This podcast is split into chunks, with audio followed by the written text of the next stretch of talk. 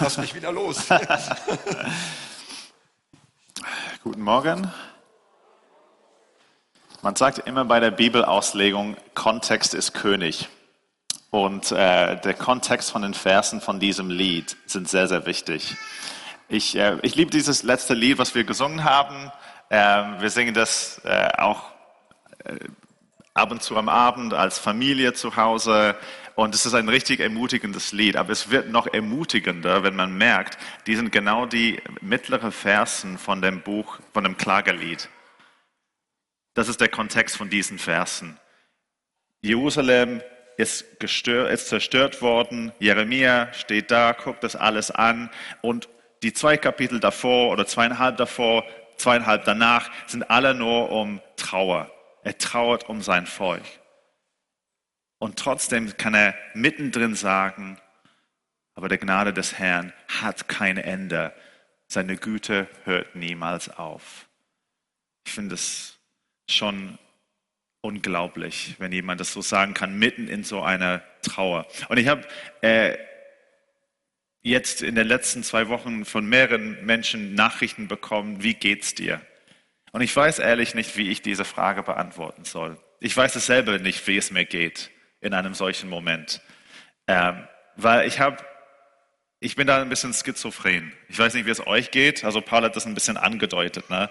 Also man guckt die Nachrichten, die Emotionen kommen hoch und man reagiert ganz menschlich. Und ich muss halt immer wieder zu Gott kommen und, und fragen oder bitten, Gott, bitte mach mein Herz wieder weich, dass es nicht hart wird.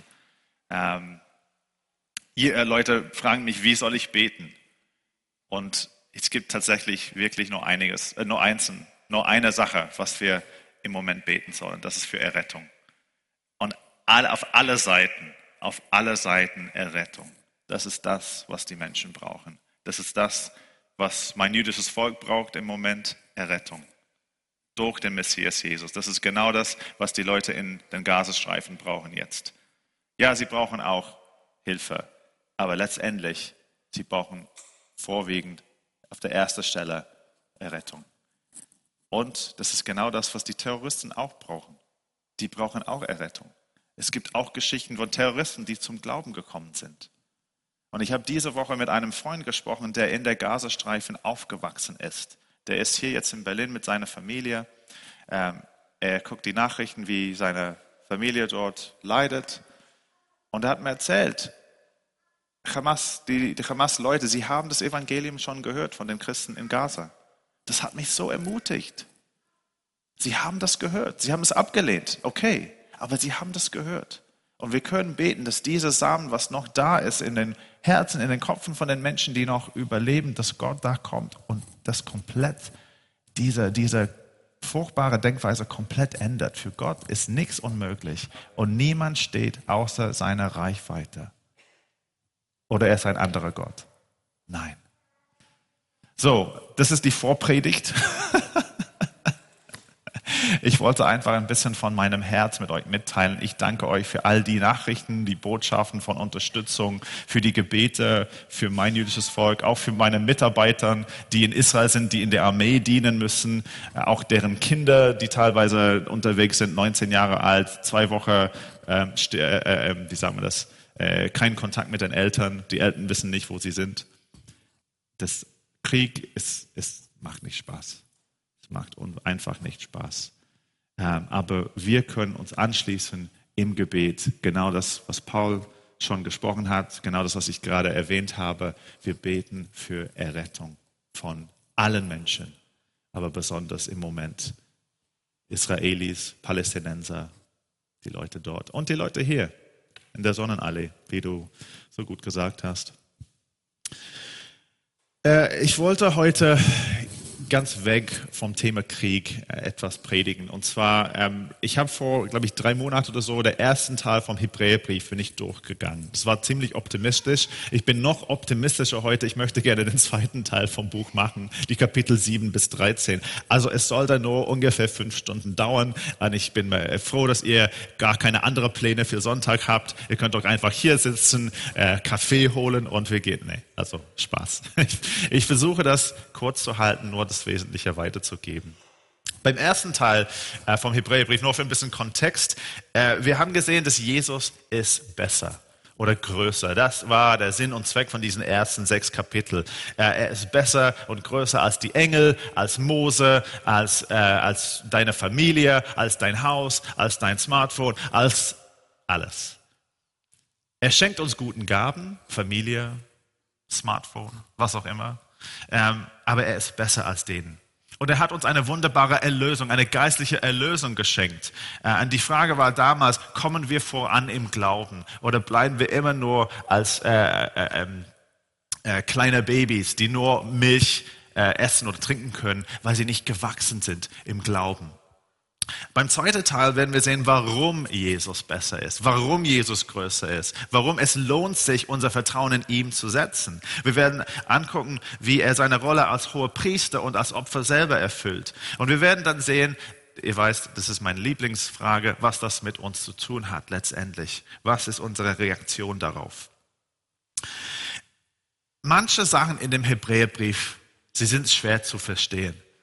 Der Hebräerbrief wurde geschrieben an jüdischen Menschen, einige sagen sogar an Priestern, die im Ausland außerhalb von Israel gewohnt haben, vor 2000 Jahren. Äh, die haben in Zeiten gewohnt, wo also so ein Bild, äh, das war ganz klar zu verstehen. Also heute, wir leben in Berlin und wir haben äh, eher solchen Bilder. Na, Veganismus ist nicht wirklich gerade so kompatibel mit Opfer. Also wir müssen uns ein bisschen umdenken und ich werde versuchen, einfach zu sagen, äh, das ein bisschen auszulegen, zu erklären. Es gibt sehr viel in den äh, Kapitel 7 bis 13 über die Priesterschaft. Und das ist für uns heutzutage schwer zu verstehen. Was ist eine Priesterschaft? Weil wir haben keine Priester, so wie sie damals waren.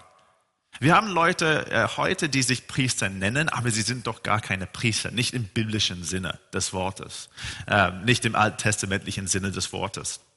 Ähm, sie opfern, sie, sie bringen keine Opfer dar, äh, sie haben nicht Blut auf die Hände die ganze Zeit, äh, sie äh, gehen nicht rum in so weiße Gewänder. Äh, man kann natürlich sagen, so äh, äh, Paul, Birol, äh, Philippus, ihr seid eine Art von Priester, äh, aber also Paul, du hast keinen Turban auf deinem Kopf, äh, keine weiße Gewand, äh, könntest dir überlegen vielleicht, aber das, die sind halt, das ist andere Zeiten ähm, jetzt. Und ich habe mir überlegt, was, wie kann man das erklären für uns heute? Was ist ein Priester? Was ist seine Funktion? Was tut er? Äh, und ich bin ähm, auf dem gekommen. Kennt ihr wer, wer den, der ist? Nein, ich habe ihn auch nicht gekannt. Das ist der Botschafter, der deutsche Botschafter, äh, der in Israel wohnt. Und ein Priester, ein damaliger Priester, ist mehr oder weniger wie ein heutiger Botschafter. Ein Botschafter war, ist ein Vermittler zwischen dem Heimatland und das fremde Land, wo er wohnt. Und er versucht, die beiden Länder irgendwie äh, zusammenzubringen. Na, wenn es gibt politische äh, äh, unterschiedliche Meinungen zwischen die zwei Länder. Er versucht, das alles ein bisschen glatt zu machen, äh, klar zu machen, äh, die zwei Parteien aneinander zu bringen. Und genauso waren die Priester damals. Sie waren äh, geistig unterwegs. Sie haben vermittelt zwischen Gott und Menschen, aber sie waren auch politisch unterwegs. Sie waren die Leiter von dem Volk damals. Der hohe Priester zum Beispiel im Tempel, der war der höchste Instanz. Der war der Leiter von dem Volk. Er war nicht nur ein geistlicher Priester. Also heutzutage hier in Deutschland haben wir das getrennt. Also der Scholz ist kein Priester. Der äh, geht nicht, also der, der übt keine Gottesdienst aus oder sowas. Wir haben das hier getrennt. Aber damals war es anders. Und Gott hat einen Stamm innerhalb von seinem jüdischen Volk ausgesucht um diese Vermittlerrolle zu spielen. Die waren die Leviter, die Stamm Levi. Also alle Leute, die in diesem Stamm hineingeboren sind, sie haben automatisch diese Rolle bekommen, ob sie das haben wollten oder nicht. Und sie standen zwischen Gott und äh, das restliche Volk, die restliche Stämme. Und sie haben Versöhnung äh, und Gemeinschaft zwischen Gott und das Volk gestiftet. Sie, als das Volk äh, was Schlechtes gemacht hat, sind die Priester halt so in dem Weg gestanden, haben zu Gott gebetet, Gott bitte hab Erbarmung, Erbarmen. Und sie haben dann halt diese Opfer äh, geopfert, so dass es Vergebung, äh, so dass das restliche Volk Vergebung haben konnte. Aber die erste Priesterschaft, diese levitische, wie wir das nennen, die levitische Priesterschaft, also dieses, dieser Stamm und das ganze Gesetz Mose, das war nur temporär. Das war nur für eine Zeit von Gott eingesetzt quasi, so dass es äh, letztendlich mit etwas anderem äh, ersetzt werden könnte. Und ich habe mir überlegt, wie kann man das äh, erklären in modernen Zeiten? Ich bin auf zwei Beispielen gekommen. Äh, das erste ist äh, sozusagen eine Generalprobe oder eine Pilotsendung auf dem Fernsehen oder eine Probeabendessen vor der Hochzeit. Also die zwei lieben Menschen, die ich im Internet gefunden habe, sie haben sich wahrscheinlich der Tag danach getraut in der Kirche. Ähm, aber ich könnte mir vorstellen, bei der echten Trauung, dass die Frau nicht nur sowas anhat. Ne? Und der Mann wahrscheinlich auch nicht. Ähm, oder sonst vielleicht müsste er dann halt später andere Frau finden. Äh, ja, also er, er trägt dann halt eine schöne Krawatte und Anzug. Aber davor muss er halt so ein bisschen proben. Schauen, wie es geht, wie läuft es, wo muss ich stehen, was muss ich sagen, wann muss ich das sagen und so weiter und so fort. Also es ist so wie eine, eine Probe, dass alles gut läuft. Bevor man das Richtige macht, man macht eine Probe, also eine, sozusagen eine Testversion. Aber das Problem mit diesem Bild ist, Gott braucht keine Testversion. Ne? Er hat nicht die Priesterschaft geschaffen, um zu schauen, ja, wie geht es dann?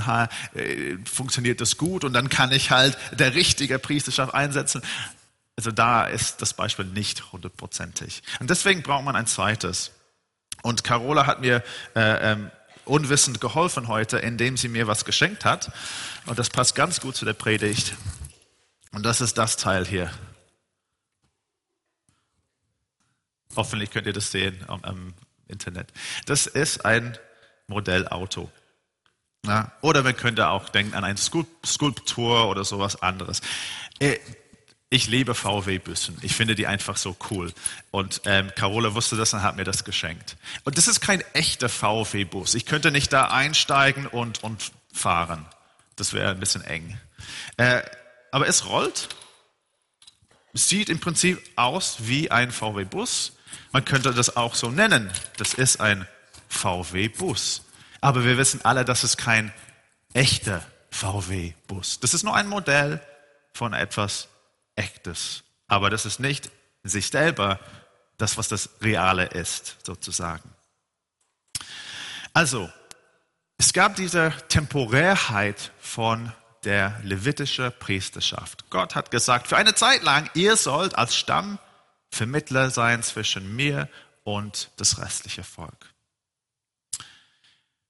Und der Hebräer, der Autor äh, zum Hebräer äh, schreibt dann darüber. Und ich würde euch empfehlen, wenn ihr eure Bibel dabei habt, eure Bibel selber aufzuschlagen. Ich habe alle Texte hier vorhanden, ähm, aber vielleicht verwendest du eine andere Übersetzung. Und die, das ist manchmal ein bisschen schwer formuliert. Also wir lesen im Hebräer 7, 11 bis 12. Wenn nun die Vollendung durch das levitische Priestertum erreicht worden wäre, denn in Verbindung mit ihm hat das Volk das Gesetz empfangen, welche Notwendigkeit bestände dann noch, einen anderen Priester nach der Ordnung Melchisedeks aufzustellen und nicht nach der Ordnung Aarons, Aarons zu nennen? Denn wenn das Priestertum geändert wird, so findet notwendig auch eine Änderung des Gesetzes statt.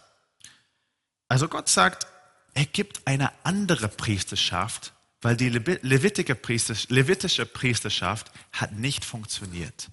Das war nicht gut genug. Das war nicht das Wahre. Das war nur ein Modell. Und deswegen musste es ersetzt werden. Also nicht nach der Ordnung Aaron. Aaron war von dem Stamm Levi, sondern von einer anderen Stamm oder von einer anderen Art von Vermittlung. Es gab dann eine Änderung in der Priesterschaft. Diese Probepriesterschaft war vorbei. Es war Zeit für das Echte. Und es sagt äh, in, in äh, 14 bis 17, denn es ist offenbar, dass unser Herr Jesus aus Juda entsprossen ist, ein ganz anderer Stamm, von welchem Stamm Mose nichts in Bezug auf Priester geredet hat. Und es ist noch weit augenscheinlicher, wenn gleich der Melchisedek ein anderer Priester aufsteht, der es nicht nach dem Gesetz eines fleischlichen Gebotes geworden ist, sondern nach der Kraft eines unauflöslichen Lebens. Denn ihm wird bezeugt, du bist Priester in Ewigkeit nach der Ordnung Melchisedek oder Melchizedek oder wie auch immer wir das aussprechen wollen. Ähm,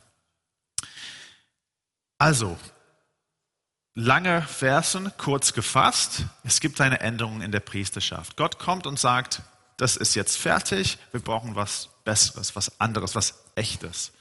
Und der, der Autor hier spricht über einen Mann namens Melchizedek oder Melchizedek. Und um ihn zu finden in der Bibel, müssen wir zurückspülen bis zum 1. Mose Kapitel 14. Und da finden wir, dass Abraham zurückkommt nach einem Schlacht nach einem Krieg und eine mysteriöse Figur begegnet ihn, dieser Melchizedek. Und er ist Priester und er ist auch König. König von Jerusalem damals. Und er ist rausgekommen als Priester und als König und er hat äh, Abraham und seine Leute getroffen und hat witzigerweise ist mit Brot und Wein gekommen, um ihnen zu begegnen. Und äh, er hat Abraham dann gesegnet, hat seine priesterliche Funktion, um Vermittler zu sein zwischen Abraham und Gott, äh, erfüllt, indem er Abraham gesegnet hat. Aber wir lesen sonst nichts über diese mysteriöse Melchizedek in der Bibel. Er hat keine Genealogie, die wir in der Bibel finden. Wir wissen nicht, wie seine Eltern heißen oder ob er Söhne gehabt hat. Er ist einfach da, er erscheint und dann ist er wieder weg. Und der Autor hier im Hebräerbrief verbindet Jesus mit diesem Melchizedek. Weil in den Psalmen sagt Gott zu jemandem, wir wissen nicht, damals in den Psalmen, du bist Priester geworden nach der Ordnung Melchizedek, nach einer anderen Priesterschaft. Und er sieht diese Erfüllung in Jesus, dass Jesus sozusagen eine geistliche Nachkommen ist von diesem komischen, mysteriösen Figur Melchizedek sein soll. Später sagte in 24 bis 27, Jesus aber, weil er in Ewigkeit bleibt, hat ein unveränderliches Priestertum. Daher kann er die auch völlig retten, die sich durch ihn Gott nahen, weil er immer lebt, um sich für sie zu verwenden. Denn ein solcher hoher Priester passte auch zu uns, heilig, sündlos, unbefleckt, abgesondert von den Sündern und höher als die Himmel geworden, der nicht Tag für Tag nötig hat, wie der Hohenpriester damals, zuerst für die eigenen Sünden Schlachtopfer darzubringen, dann für die des Volkes. Denn dies hat er ein für allemal getan, als er sich selbst dargebracht hat. Also er vergleicht hier diese alte irdische levitische Priesterschaft mit einer höhere himmlische Priesterschaft, nämlich die von Jesus, der in diese Ordnung von dieser mysteriösen Melchizedek kommt.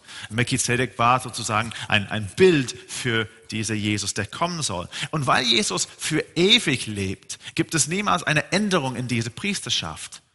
Die andere levitische, levitische Hohepriester, sie sind immer halt gestorben, der Sohn ist gekommen, hat das übernommen und so weiter und so fort, ein bisschen so wie eine Königsdynastie. Aber jetzt, dass Jesus immer lebt, er ist immer hoher Priester. Er ist immer Vermittler zwischen Gott dem Vater und uns als Menschen. Und er erklärt, was Jesus gemacht hat. Also wir haben ja dieses Modell auf der Erde gehabt. Wir haben die Stiftshütte gehabt oder den Tempel später in Jerusalem. Und das war ein Modell für etwas, was in dem geistlichen äh, Sphäre oder Domäne passieren würde. Jesus musste in einem Tempel hineingehen. Er musste sein Blut Gott präsentieren, aber nicht auf der Erde. Weil das war sozusagen ein bisschen nur wie ein Spielzeug. Er musste in das Wahre gehen. Wir lesen später im Kapitel 9. Denn der Messias ist nicht hineingegangen in ein mit Händen gemachtes Heiligtum, ein Abbild des wahren Heiligtums, sondern in den Himmel selbst, um jetzt vor dem Angesicht Gottes für uns zu erscheinen. Also er hat das erfüllt. Er hat diese priesterliche Funktion erfüllt. Und das heißt, diese neue Priesterschaft bedeutet ein neuer Bund, ein neues Gesetz, eine neue Regierung, eine neue Vermittlung. Und Gott hat das alles im Voraus gesagt. Die levitische Priesterschaft war immer nur temporär und das heißt auch, das Gesetz Mose war immer auch nur für eine bestimmte Zeit eingesetzt. Wir lesen im Kapitel 8. Denn wenn jener erste Bund tadellos wäre, so wäre kein Raum für einen zweiten gesucht worden. Denn Tadeln spricht er zu ihnen, zu dem jüdischen Volk.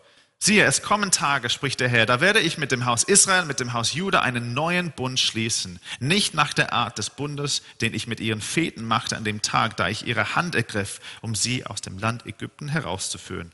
Also das Gesetz Mose. Denn sie blieben nicht in meinem Bund und ich kümmerte mich nicht um sie, spricht der Herr. Und dann später sagt der Autor vom Hebräerbrief, indem er von einem neuen Bund spricht, hat er den ersten für veraltet erklärt. Was aber veraltet und sich überlegt, ist dem Verschwinden nahe. Also wir haben das erste Bund als Volk gebrochen. Na, das haben wir gesehen. Mose ist runtergekommen aus dem Berg mit diesen zwei Tafeln, mit den zehn Geboten. Und bevor er, bevor er das uns erklären konnte, haben wir das schon kaputt gemacht, alles, wegen diesem goldenen Kalb. Und er musste diese zwei Steinen äh, einfach am Boden schmeißen. Die sind zerbrochen. Und das war der Bund zerbrochen zwischen das jüdische Volk und äh, Gott. Aber Gott hat das Volk nicht vergessen. Er hat mein Volk nicht vergessen. Er wollte einen neuen Bund machen und deswegen brauchte er eine neue Priesterschaft sozusagen. Also dieser neue Bund, hier sehen wir in den Text, wird anders sein. Es wird auf unserem Herzen geschrieben. Und der alte Bund hat uns auf dem neuen vorbereitet. Wir haben in dem Modell von dem alten Bund alles sehen können. Wir haben das sehen können, wie das funktioniert ach so, da sind die Räder und die drehen sich und da kann man öffnen und, und so weiter und so fort. Das war ein Bild für das Wahre, was noch kommen sollte. Der äh, Autor der Hebräerbrief erklärt es so. Denn da das Gesetz einen Schatten der zukünftigen Güte, nicht der Dinge Ebenbild selbst hat, so kann es niemals mit denselben Schlachtopfern, die sie alljährlich darbringen, die hinzunahenden für immer vollkommen machen.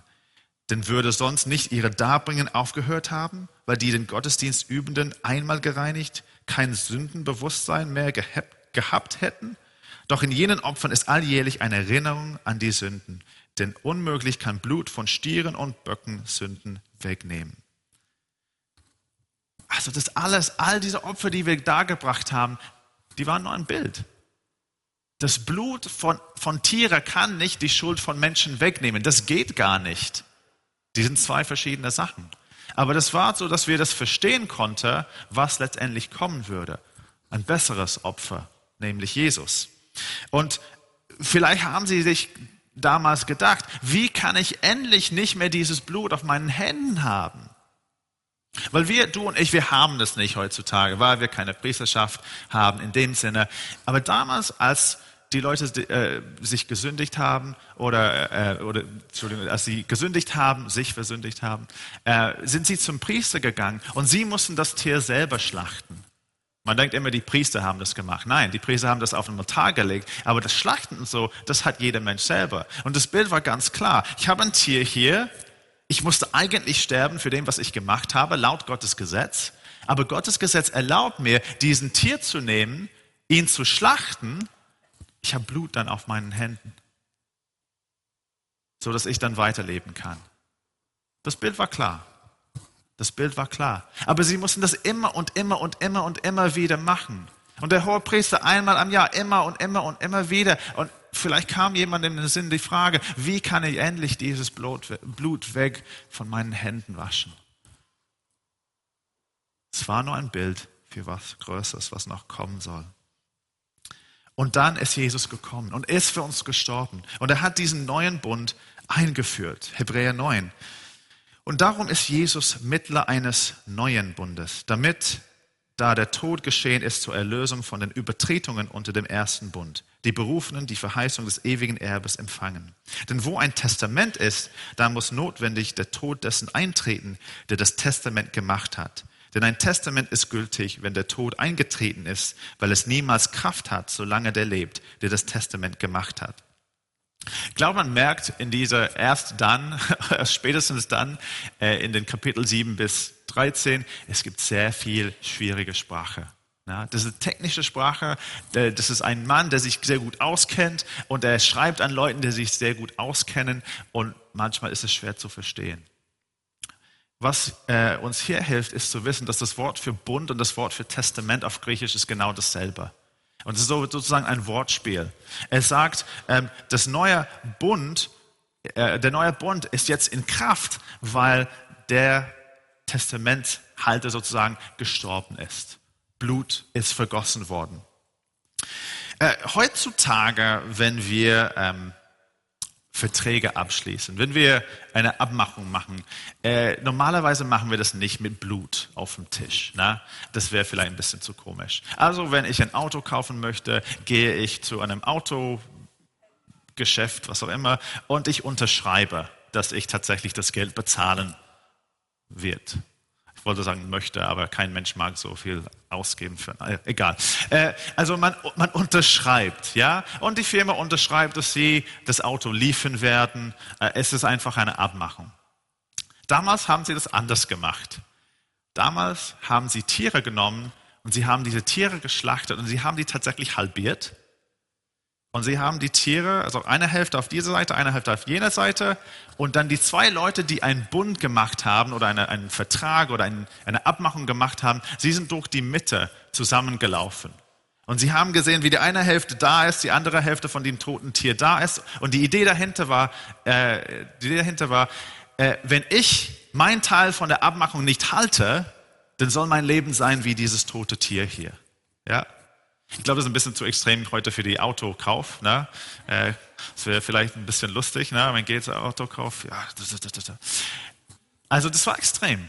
Und jedes Bund, was gemacht worden ist, ist immer gemacht mit Blut. Blut musste vergossen werden. Und die Idee dahinter war einfach diese Bedrohung. Wenn ich das nicht halte, was ich versprochen habe, dann sozusagen habe ich mich selber verflucht. Also Blut ist vergossen.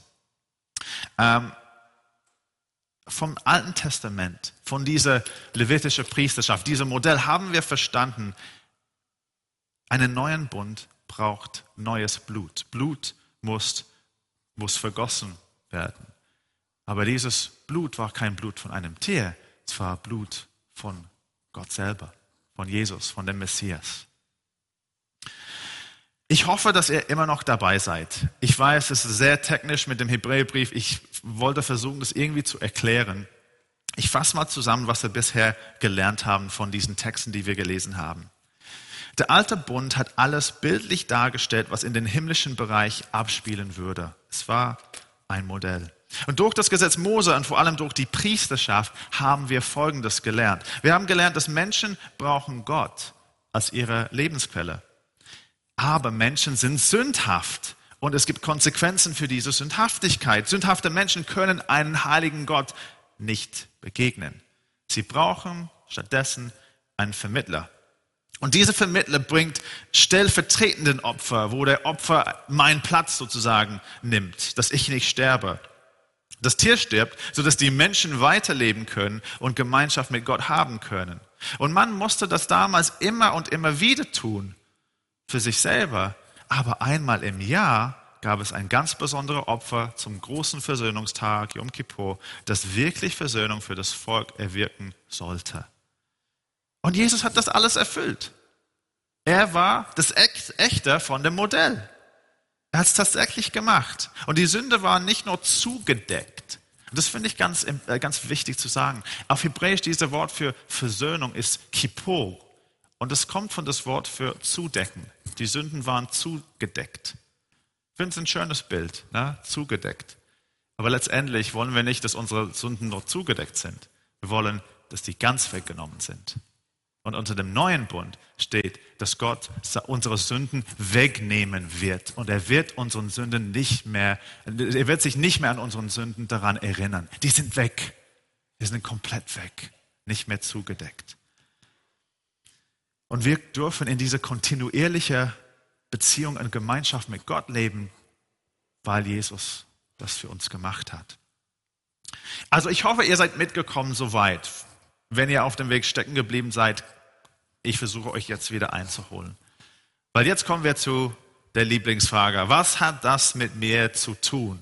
Ich bin kein Priester, mir gefällt es vielleicht im weißen Hemd. Maxi hat ein sehr schönes weißes Hemd. Auch, äh, teilweise auch weiße Schuhe hast du, glaube ich. Also, äh, das, man braucht halt, man hat keinen Vergleich zu Priestern. Also, ich habe drei Punkte ausgesucht. Das erste und wichtigste, wir haben Gemeinschaft mit Gott. Ja, das wissen wir ja schon. Wir sind in der Kirche. Ist ja klar, ist logisch.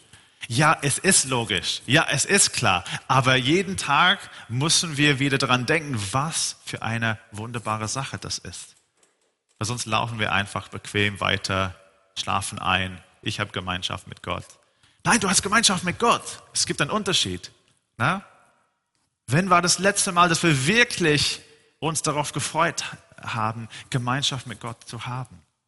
Ihm näher zu kommen, in seiner Gegenwart zu sein. Und ich schimpfe gerade mit mir selber, wenn ich das sage, weil ich merke bei mir, ich brauche das auch. Man braucht wieder diese, diese Erneuerung. Ne? Im Hebräer lesen wir es äh, so in Hebräer 10. Da wir nun, Brüder, durch das Blut Jesu Freimütigkeit haben zum Eintritt in das Heiligtum, den er uns eröffnet hat, als einen neuen und lebendigen Weg durch den Vorhang, das ist durch sein Fleisch, und einen großen Priester über das Haus Gottes, so lasst uns hinzutreten mit wahrhaftigem Herzen in voller Gewissheit des Glaubens, die Herzen besprengt und damit gereinigt vom bösen Gewissen und den Leib gewaschen mit reinem Wasser. Wiederum, hier haben wir einen Text, was ein bisschen schwer zu verstehen ist. Ne? Das ist, als ob, wenn äh, jemand, der nicht gläubig ist, zu uns in der Gemeinde kommen würde und jemand würde zu ihm sagen, hey, bist du im Blut des Lammes gewaschen worden? Dann würde er total, dann würde er sofort abhauen. Ne? Hey, bleib nicht da, ich, bleib, ich mag kein Lammblut über mich äh, haben. Na, ich bin nicht in einer Metzgerei oder so. Ähm, also deswegen habe ich versucht, das ein bisschen umzuformulieren. Das ist meine halt äh, freie äh, äh, Übersetzung von diesem Text. Also, er sagt zu uns, oder halt damals zu seinen Menschen, liebe Geschwister, durch Jesus haben wir freien Zugang zu einem heiligen Gott, der zuvor aufgrund unserer Sünde unerreichbar war. Jesus ist unser Vermittler. Deshalb lasst uns in vollem Vertrauen und in voller Erwartung und mit einem offenen Herz zu Gott gehen, weil er uns von allen schlechten Dingen in unserem Leben gereinigt hat. Halleluja, oder? Das haben wir. Und äh, wenn wir uns wieder immer wieder daran äh, äh, äh, erinnern, können wir halt dann mit Staunen sehen, was Gott für uns gemacht haben, hat. In der Vergangenheit war das nicht möglich. Die Sünden waren immer noch zugedeckt. Aber jetzt haben wir eine Lebensquelle. Und wenn wir wirklich in diese schwierigen Zeiten mit Gott weitergehen wollen, dann müssen wir bei ihm bleiben. Denn er ist der Lebensquelle. Ich bin ein junger Mann, ich verbringe sehr viel, zu viel Zeit, sagt meine Frau, sie hat auch recht, auf meinem Smartphone. Äh, aber das, die Zeit ist halt immer limitiert oder begrenzt mit der Akku.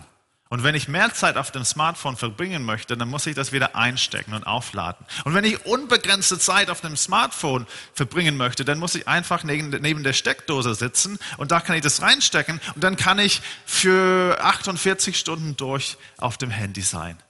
Ist ein bisschen ähnlich mit Gott. Ne? Sind wir eingesteckt oder gehen wir rum und der Akku geht der Berg ab, bis wir 0% haben?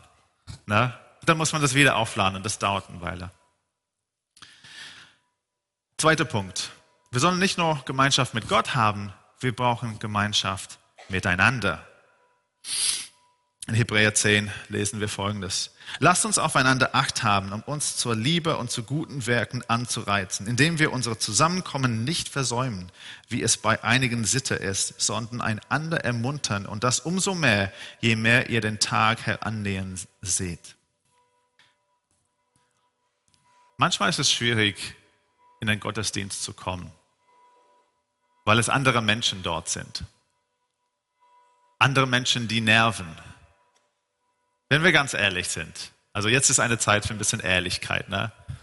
Wir kommen rein und da ist der Typ wieder und er macht dieses und jenes und da ist sie da mit ihrer, keine Ahnung was. Und man denkt, ich bleibe lieber zu Hause und ich schaue das im Fernsehen an wie ein Show. Und während der Corona-Zeit war es richtig genial, dass wir das machen konnten. Wir hatten diese Gemeinschaft über Zoom. Äh, es gibt gestreamte Gottesdienste. Ich finde das wirklich sehr cool. Ich, ich liebe Technik. Ich finde es wunderbar, dass wir das auch hier in der Begegnungskirche machen. Äh, für Leute, die vielleicht gerade unterwegs sind oder vielleicht die schwer krank sind, die verhindert sind zu kommen. Das ist halt eine Sache. Aber die andere Sache ist, wenn zum Beispiel, äh, wenn wir sagen, es ist mir zu schwierig in der Gemeinde, weil da sind Menschen und ich mag diese Begegnung mit Menschen nicht haben, weil es ist zu schwierig. Sie sind zu nervig, sie verletzen mich immer und immer wieder. Sie, äh, ich vertraue mich auf sie und sie sind nicht äh, zuverlässig. Ich gehe nicht in die Gemeinde. Und hier, gerade hier, sagt er, der Autor, und er spricht zu einer Gemeinde, die unter Druck steht, die unter Verfolgung steht, wo es ist wirklich lebensgefährlich, zusammenzukommen. Und deswegen sind einige weggeblieben. Ja, bei uns ist es ganz anders. Und er sagt, versäumt das nicht. Kommt zusammen. Und das ist nicht ohne. Wenn wir zusammenkommen, ja, vielleicht ist es schwierig. Vielleicht müssen wir mit jemandem quatschen, die wir nicht gerade wo wir nicht gerade viel gemeinsam haben oder wir sehen Sachen ähnlich oder sie sind nervig oder ich bin nervig oder ich bin müde, sie sind müde, keine Ahnung was. Aber letztendlich sagt die Bibel, wir sind ein Leib und wir gehören zusammen. Und die Bibel ist ziemlich extrem in dem. Es sagt, wir gehören zueinander. Ich gehöre zu euch, ihr gehört zu mir. Und wenn ich da mich rausnehme und ich sage, ich mag meine Rolle in der Gemeinde nicht äh, irgendwie erfüllen, dann bin ich nicht zuverlässig. Bin ich nicht zuverlässig. Ich lasse euch im Stich. Und umgekehrt. Und ich mag uns wirklich ermutigen und, und auch herausfordern und auch mich selber herausfordern. Wie sind unsere Beziehungen hier in der Gemeinde vor Ort? Haben wir gute Beziehungen mit Menschen? Man muss nicht natürlich mit äh, tiefere Beziehungen mit jeder Person führen, das nicht. Aber haben wir gute Beziehungen, wo wir wachsen können? Oder ist es noch äh, oberflächlich? Man kommt am Sonntag, hallo, schönen Tag, ah, das Wetter ist doch wieder mies, ah, bla, bla. und dann geht man weg.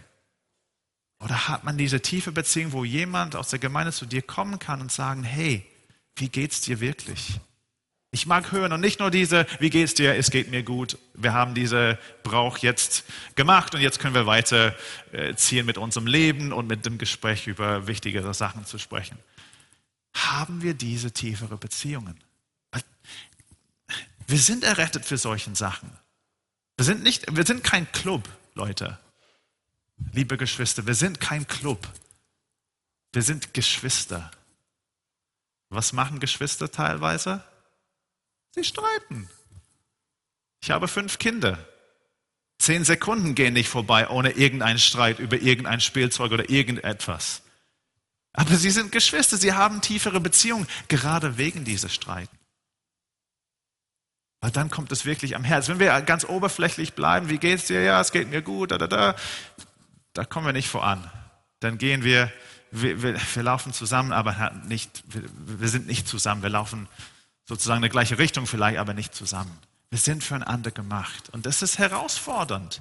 Und das ist schwierig, aber ich möchte euch heute ermutigen und herausfordern, investiert euch in diese Beziehungen.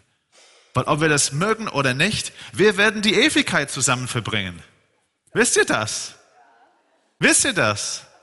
Ich muss jeden Tag in der Vergangenheit Biros Gesicht sehen. Stellt euch das vor. Aber ich freue mich darauf, weil ich Biro liebe. Und ich habe es gut mit ihm. Und dann ist er perfekt, weil Gott hat ihm, ihm geschafft. Und übrigens, ich bin auch perfekt, aber das ist keine große. Also dann ist er halt. Ich freue mich drauf. Na, wir sitzen hier jeden Sonntag. Wir sitzen einmal mit Gott für alle Ewigkeit. Warum nicht jetzt die Zeit investieren, einander zu kennen, die Böden voneinander zu, zu nehmen, mitzuschleppen, mitzugehen? Im Hebräer 13 gibt er eine ganze Reihe von verschiedenen Sachen, die wir machen sollen, die mit dem verbunden sind. Gäste zu beherbergen sollen wir. Wir sollen Glaubensgeschwister, die im Gefängnis für ihren Glauben sind, wir sollen äh, uns um sie kümmern, vielleicht im Gebet für uns, wenn sie im Ausland sind. Er spricht über die Ehe, wie wichtig das ist, dass kein Ehebrechen in der Gemeinde kommt. Äh, er spricht darüber, dass wir unsere äh, Sachen miteinander teilen sollen, also unsere Güter, dass wir Geld und Sachen nicht lieben sollen. Und dann sagt er am Ende, ihr sollt, sie sollen für die Leiter beten. Wir brauchen Gebet so sehr. Ich würde sagen, dass die Leiter hier in die Gemeinde und ich als Leiter von Juden für Jesus, wir brauchen Gebet so, so sehr, so dringend. Philippus nickt. Er weiß das. Er weiß Bescheid. Ja. Und es ist ganz einfach, uns um, die, um, um den Leitern zu schimpfen. Na? Über die Politik, die Leiter vom Land, Leiter von überall. Ach, der Paul hat wieder XYZ gesagt ach, der Birol ist wieder, äh, du kriegst sehr viel von mir ab heute, Entschuldigung. Ihr wisst, wie es ist, ne? Und oder Leute, ah, der Aaron ist, äh, hat immer äh, jetzt wieder zu lange gepredigt und so, bla bla bla. Äh, betet für uns, betet für uns. Wir brauchen das. Und dann das dritte Punkt, wir müssen im Glauben dranbleiben, auch wenn es hart ist. Auch wenn es hart ist. Sagt in Kapitel 10, denn Ausharren habt ihr nötig, damit ihr, nachdem ihr den Willen Gottes getan habt, die Verheißung davon trägt. Verfolgung wird auf uns hier in Deutschland kommen. Ich bin sicher davon. Wir sollen nicht zurückschauen. Es gibt mehrmals in diesem Buch vom Hebräerbrief Warnungen, mindestens vier sehr, sehr ernsthafte Warnungen. Wenn es, wenn es schlimm und schwierig wird, geht nicht weg vom Herrn.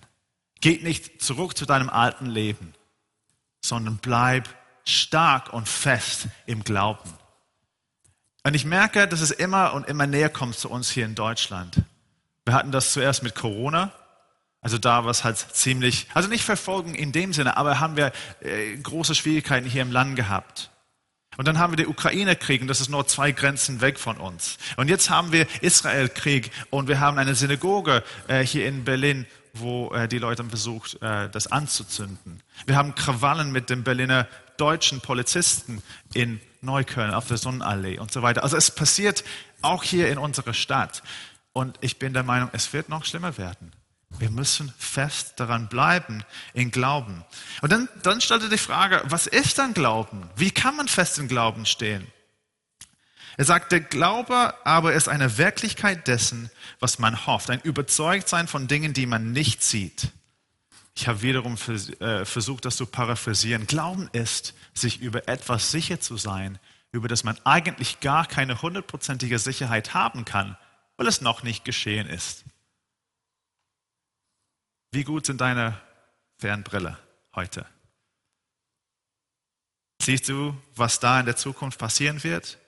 Was Gott sagt? Was auf uns zukommt? Oder ist es nicht so gut? Ich habe an ein anderes Beispiel gedacht. Jeden Tag stehe ich auf und äh, ich fahre sehr viel mit dem E-Roller. Ich bin mit der E-Roller unterwegs. Und das ist nicht schön im Herbst und im Winter weil es regnet, es schneit. Und ich muss wissen, brauche ich meinen so großen Anzug, also diese wasserdichte Anzug zu tragen oder nicht? Oder kann ich halt einfach ohne den? Und dann schaue ich halt immer in dem Wetter-App zu schauen, wie sieht der Tag aus? Muss ich das mitnehmen? Muss ich das sofort anziehen? Äh, und so weiter und so fort. Und äh, der Wetter-App hilft mir ein bisschen. Weil es ist tatsächlich so, ich gucke aus dem Fenster, es strömt in Regen, ich gucke auf dem App, 30% Wahrscheinlichkeit vom Regen. Okay. Oder andersrum, auf dem App 100% Wahrscheinlichkeit, es zeigt Regen auf der App, ich gucke draußen, strahlende Sonne. Ich kann, ich kann diesen App nicht wirklich vertrauen. Na? Ich, das ist unzuverlässig. Also die Taten des Glaubens. Also Glauben erzeugt Taten. Man agiert basiert auf dem, was man glaubt. Und der Glauben, äh, diese Taten sind für äh, jeder anders aus. Und deswegen listet er dann in der Kapitel 11 diese verschiedenen Glaubenshelden, die einfach wunderbar sind, so wie sie im Glauben festgehalten sind. Aber jeder hat etwas anders gemacht. Also ein Beispiel von Glauben und Taten ist folgendes.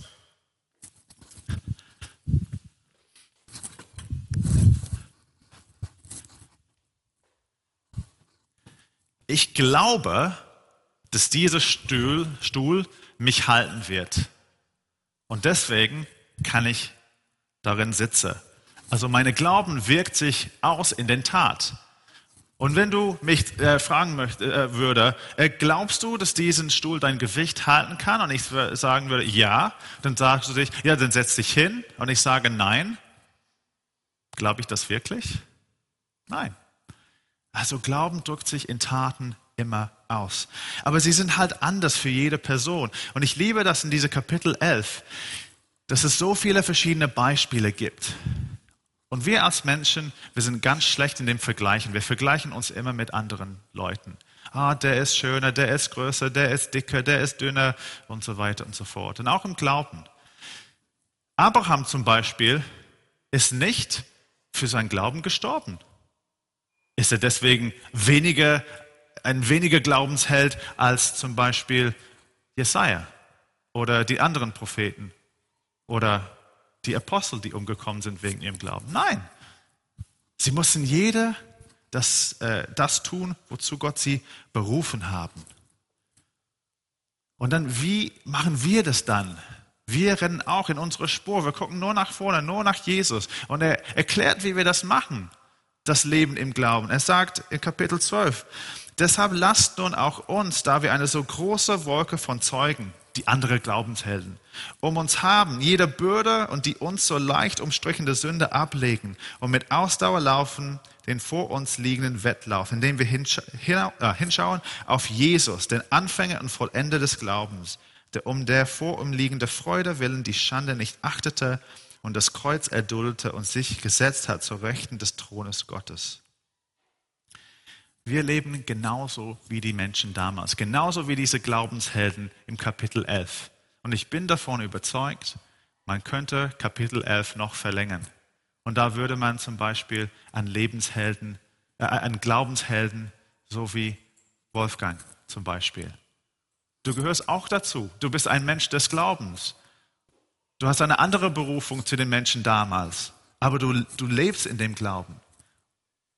Oder wir können andere Beispiele nehmen. Wir können über Paul sprechen.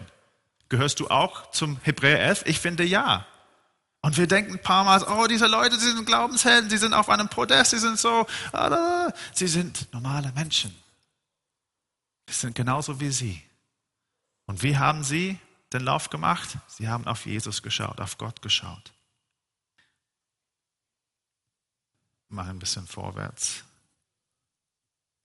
Er sagt dann am Ende vom Kapitel 12 in Hebräerbrief, was unsere Belohnung ist. Deshalb lasst uns, da wir ein unerschütterliches Reich empfangen, dankbar sein, wodurch wir Gott wohlgefällig dienen mit Scheu und Furcht. Denn auch unser Gott ist ein verzehrendes Feuer. Ich finde, in dieser Zeit gibt es sehr viel Erschütterndes in die Welt. Die Sicherheit ist vorhanden, aber halt ist es weniger als davor, finde ich. Für mich als Jude in Berlin, wenn ich in Neukölln herumlaufen würde mit einer Kippa und mit jemandem Hebräisch sprechen würde, da gibt es keine Sicherheit. Es gab in der Vergangenheit dort, aber jetzt gibt es nicht mehr. Also es gibt, es wird erschüttert und es wird noch mehr kommen. Aber Gottes Königreich kann nicht erschüttert werden. Und deswegen hat man diesen Glauben in dem Königreich. Kommen wir zurück zum, zum Bild vom Stuhl. Ich vertraue Gott, ich vertraue, dass er mich retten kann. Ich vertraue sein Königreich, weil es unerschütterlich ist. Und das ist so ein wunderbarer Trost in dieser Zeiten, wo alles sich auffüllt, wo man weiß nicht, wo man hingucken soll.